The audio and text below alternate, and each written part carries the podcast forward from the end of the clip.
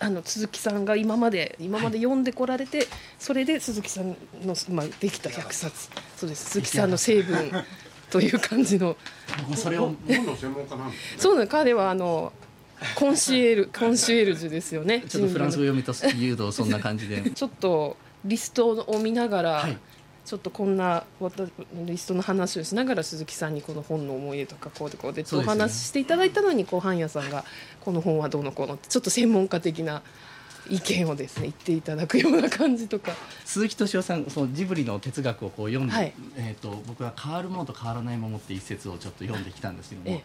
鈴木敏夫さん一一冊の本を二度三度再そうなんです。読される方でその何何冊同じ本が何冊もあるんですよよくよくそんなこと分かったんですよ。ね今本のプロなので。読ませていただきます。でそれ書いてありました。書いてありました。でそこでウィウィキペディアは使わないと。でそれよく山崎正義であるというそこのところそうです。思い出した。あのなんだっけ本はどうなるっていうそうところでです。本はこれからっていうところで原稿を書くの結構苦労したところから。あれいい原稿でしょ？素晴らしかったです。僕ここ収録のところに引用しようかなまで考えていたのでさすが。あの今買ってきました。でちょっとサイン欲しいななんて思ったので。素晴らしいばっかりしてます。それのちょうどええあの表紙だったこれが今回のにも載っているというところがちょっと嬉しかったというところであるので、まあ、鈴木敏夫さん自分を形作ったっていう本。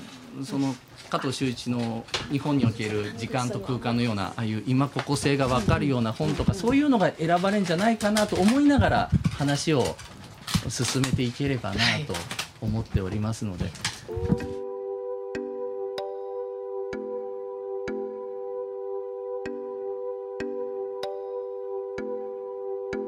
鈴木敏夫のジブリ汗まみれ明日発売の雑誌「アエラ」の1号限りの編集長を鈴木さんが務めました。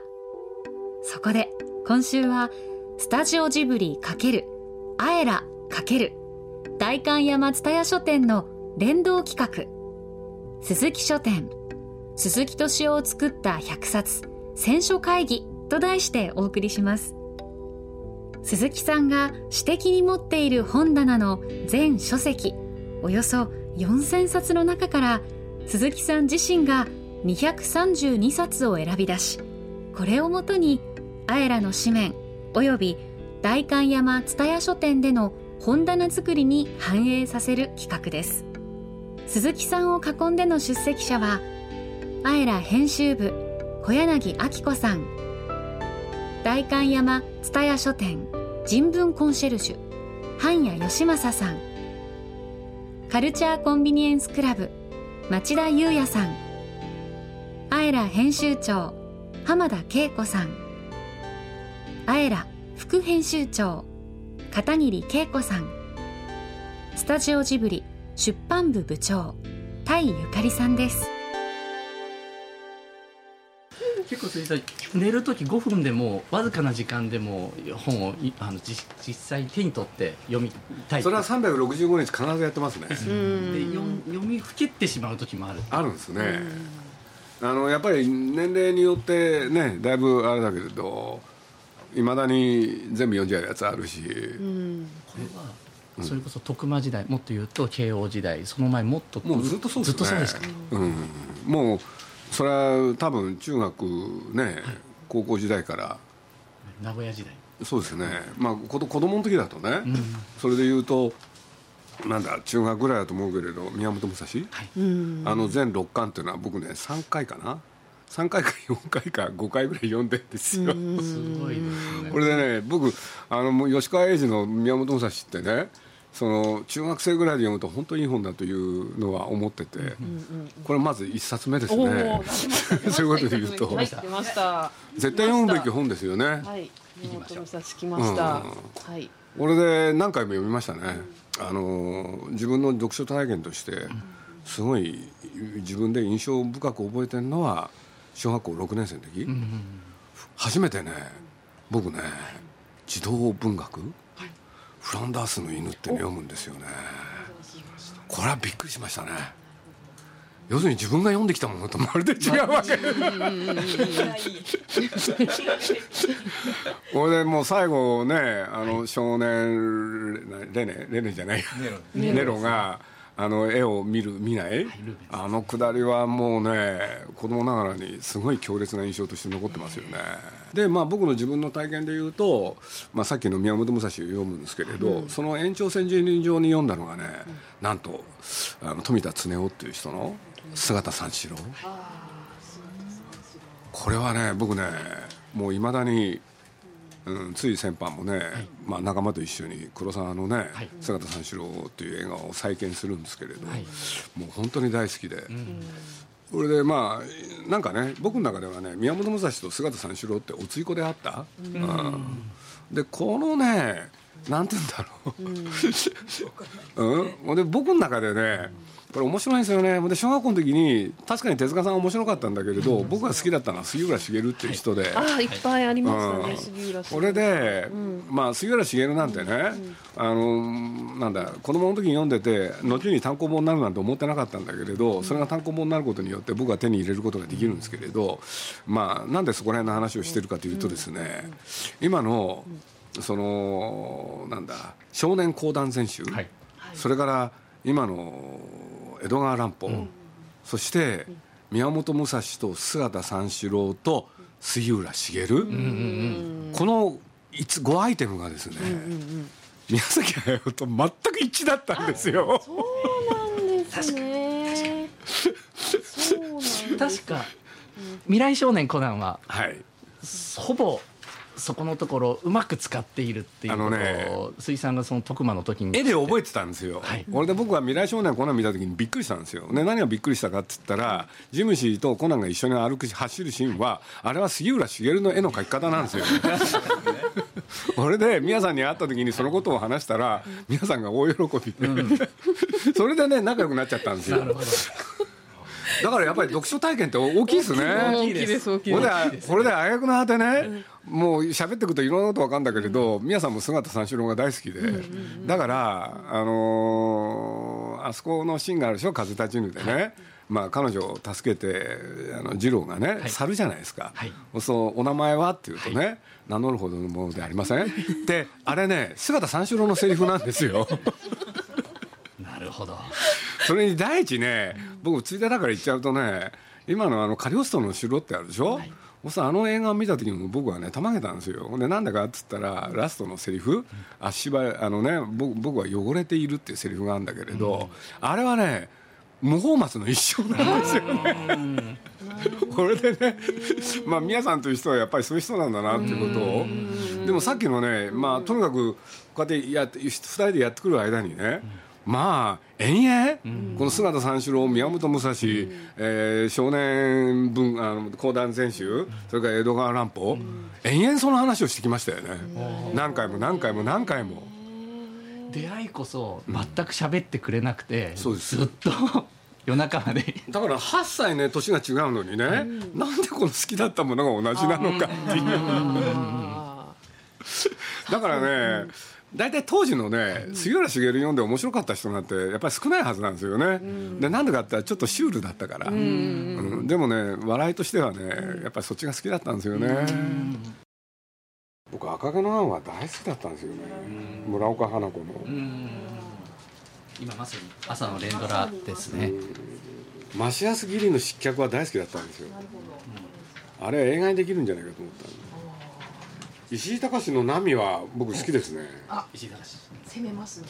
石井桃子はやっぱりのんちゃん雲に乗るでしょ。そうですね。のんちゃん。でも石井久一のこの現代思想の総合これ面白いんですよね。いやそうなん相談者た。ちこれは面白いですよ、これ全然関係ないんだけどこの小津安二郎と茅ヶ崎館ってこれも面白かったんですよね。ああ茅ヶ崎館は行ったことがあります取材であの是枝さん是枝裕和さんが。そうですそうです写していて写真撮り行きましたけどすごい石坂洋次郎はねここにいないんだけど、僕は日の当たる坂道はやっぱり好きなんですよ。あっていうのか宮崎駿もそれが好きで。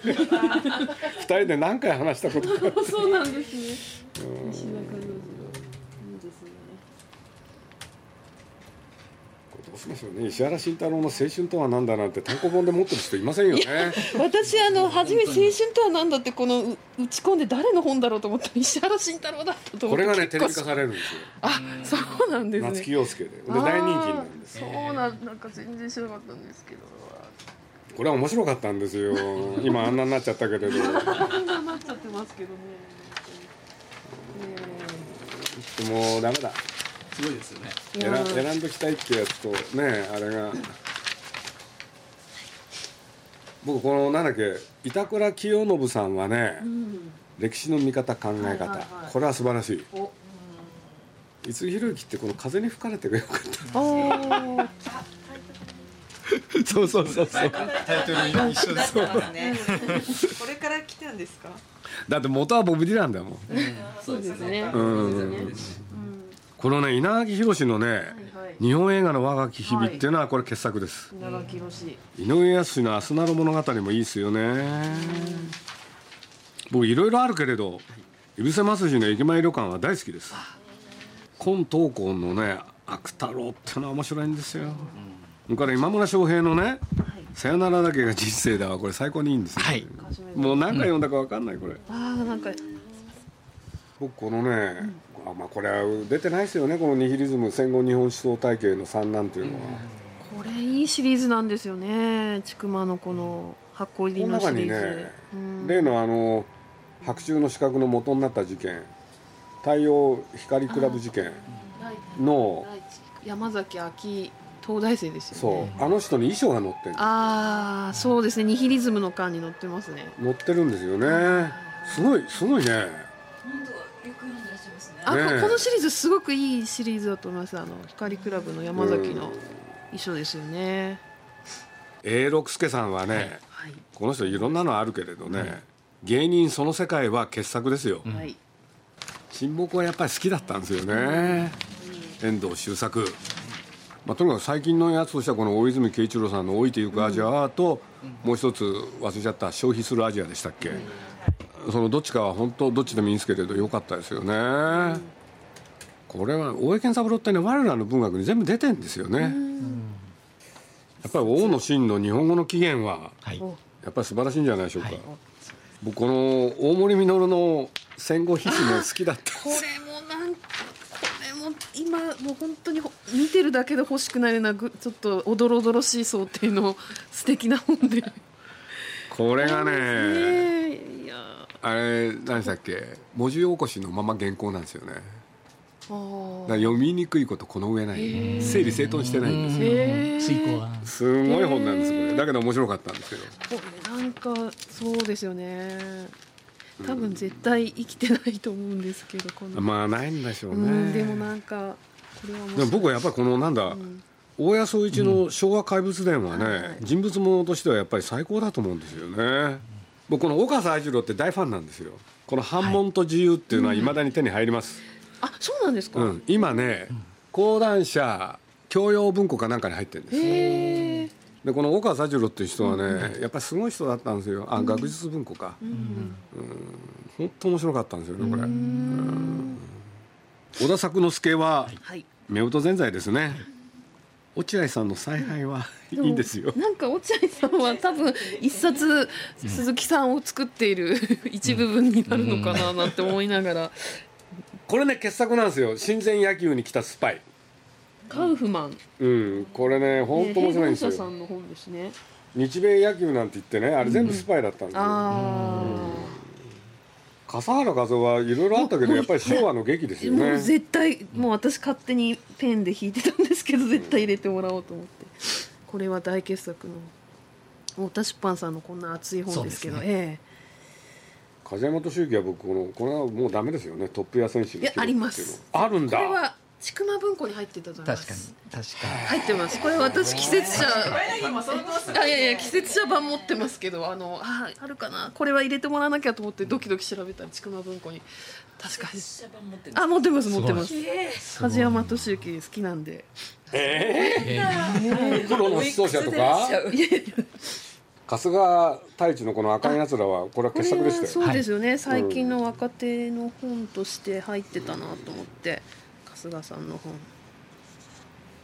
そんなわけでね一条さゆりには興味持ったんで、はい。好きだったんですよねこのね、こ本は。こに入ってますね。一条さゆりの真実。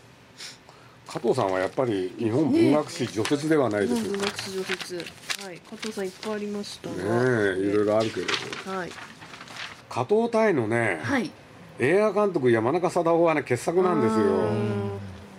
自分のおじさんだったんですよねこの山中貞夫っていう人がおじさんかそれでも日本人は戦争を選んだはやっぱり傑作でしたね、ねよかったですね加藤さんやっぱりジョコンジョコンダ夫人の肖像なんですかね、うん。カニングツバーグ次のページにもあのクローディアの秘密とかも入ってますね、でも傑作はやっぱりあれなんでしょうね。やっぱりこの鎌田さんはい。の反骨鈴木冬民の生涯は、はい。今これはやっ回ぱり素晴らしいですよ今ね回鎌田さんにもご登場いただくし。彼女の映像良かったですね。あのハウバウルを探して川は内有夫さんですね、今回。この息子の書いたね父の背番号は16だったもん。これも傑作だったんですよ。あ弊社の本ですね、川上隆光父の背番キーンの明治天皇は面白かったですね、はい僕これはもう一回ちゃんとみんな読んだらいいんじゃないかなこの。ドクトルマンボウ青春期、はい。あいやそれはもちろんね二レ家の人々なのいろんなのあるんですけれど黄色い船も本当はすごくいいんですよね。北山治はやっぱりこの戦争を知らない子供たちは本当好きだったな。これは傑作でしたね。市民権すべて真実そうですね。草柳泰造はいっぱい持ってたんですけれどねこの特攻の思想だけ残したんです。ようん。そうでしたね。特攻を発明した人何でしたっけ？大西武次郎。この人をきちんと書いたのはこの本だけなんじゃないですかねいかがなものかっていうところいろいろあるんですけれど僕はもうほとんど SF っていうの読んでないんですけれどはい。この地球幼年期の終わりだけは良かったですね。それとこれは絶対ないんでしょうけれどね。著作権手話ってこれ本当いい本なんですよ。倉沢義弘はい。えレコード技術あのレコード誌とかそういうところとか芸日本のところの芸能関係の浪曲とかそういうところを中心とする。確かもともと NHK の、えこのこの人ではい、すか、倉田義弘さん。これ面白い本なんですよね。どっかで出てないですかね？これ千人者っては羽本さんの名前もちょっとは聞いたことがない。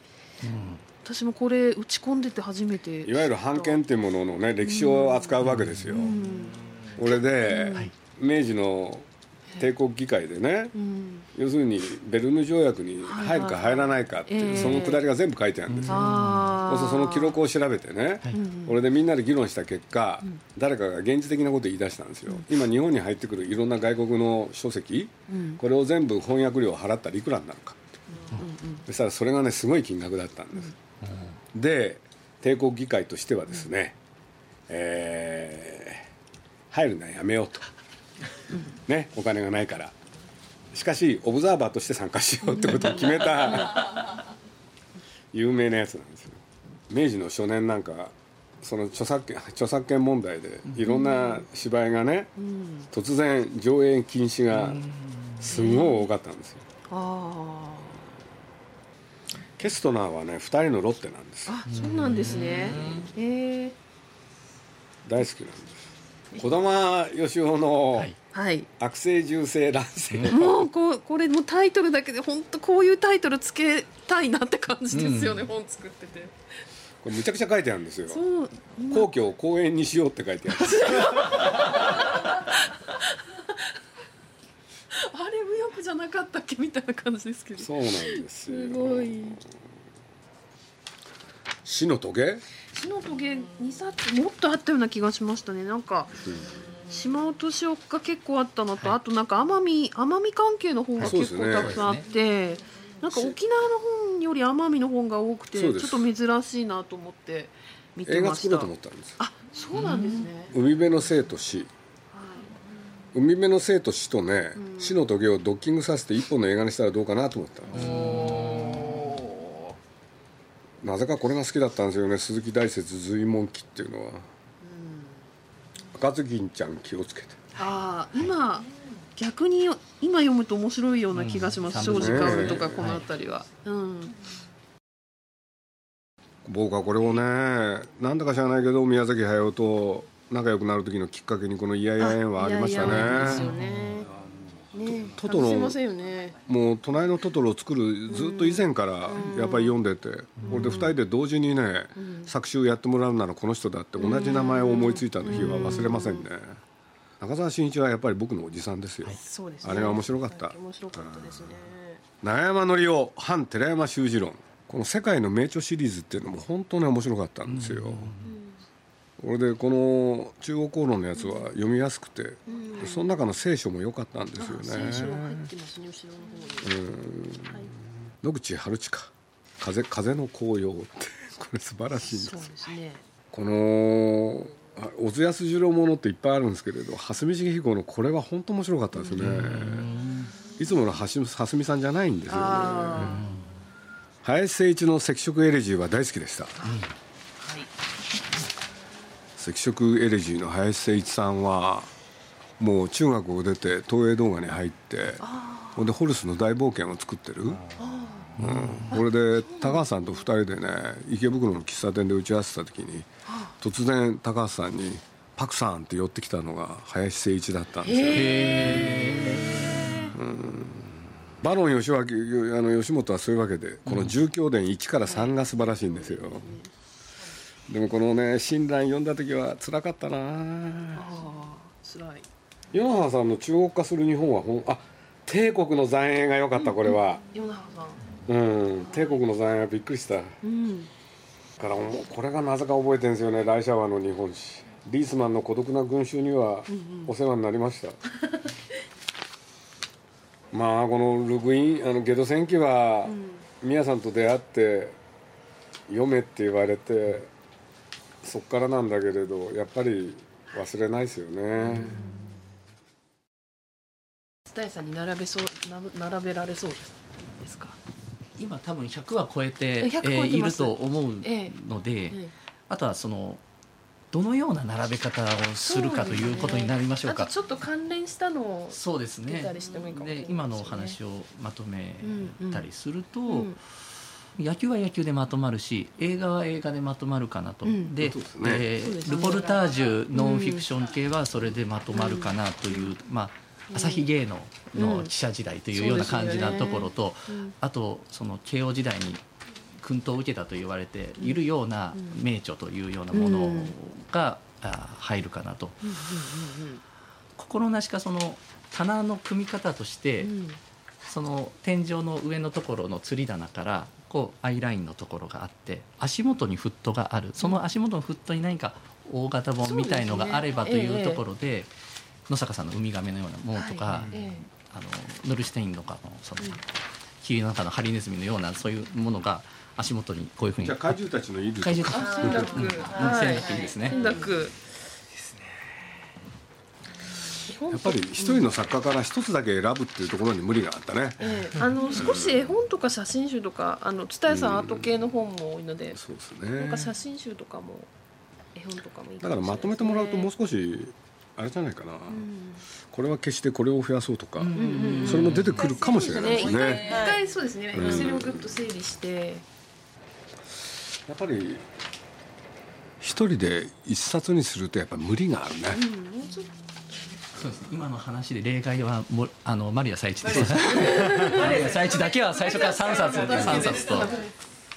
二冊あってもいいとね。全然全然。全然堀田さんとか。ね網野さんとかも、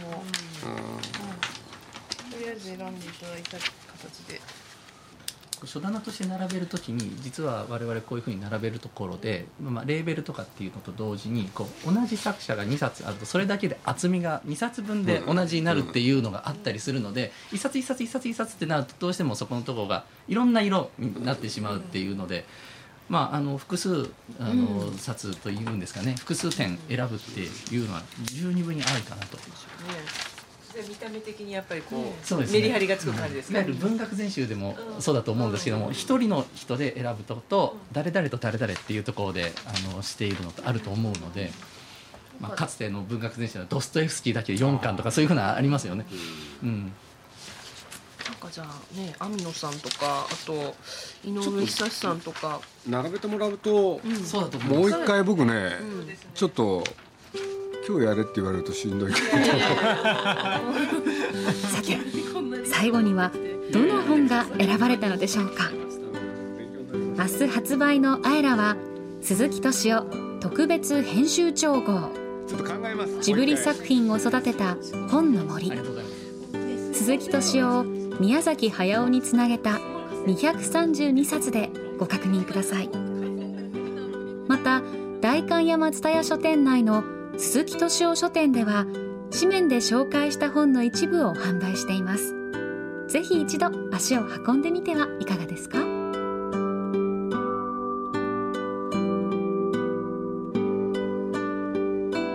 鈴木敏夫のジブリ汗まみれ。この番組はウォルト・ディズニー・スタジオ・ジャパン町のホットステーションローソンアサヒ飲料日清製粉グループ立ち止まらない保険。MS&AD 三井住友海上。au の提供でお送りしました。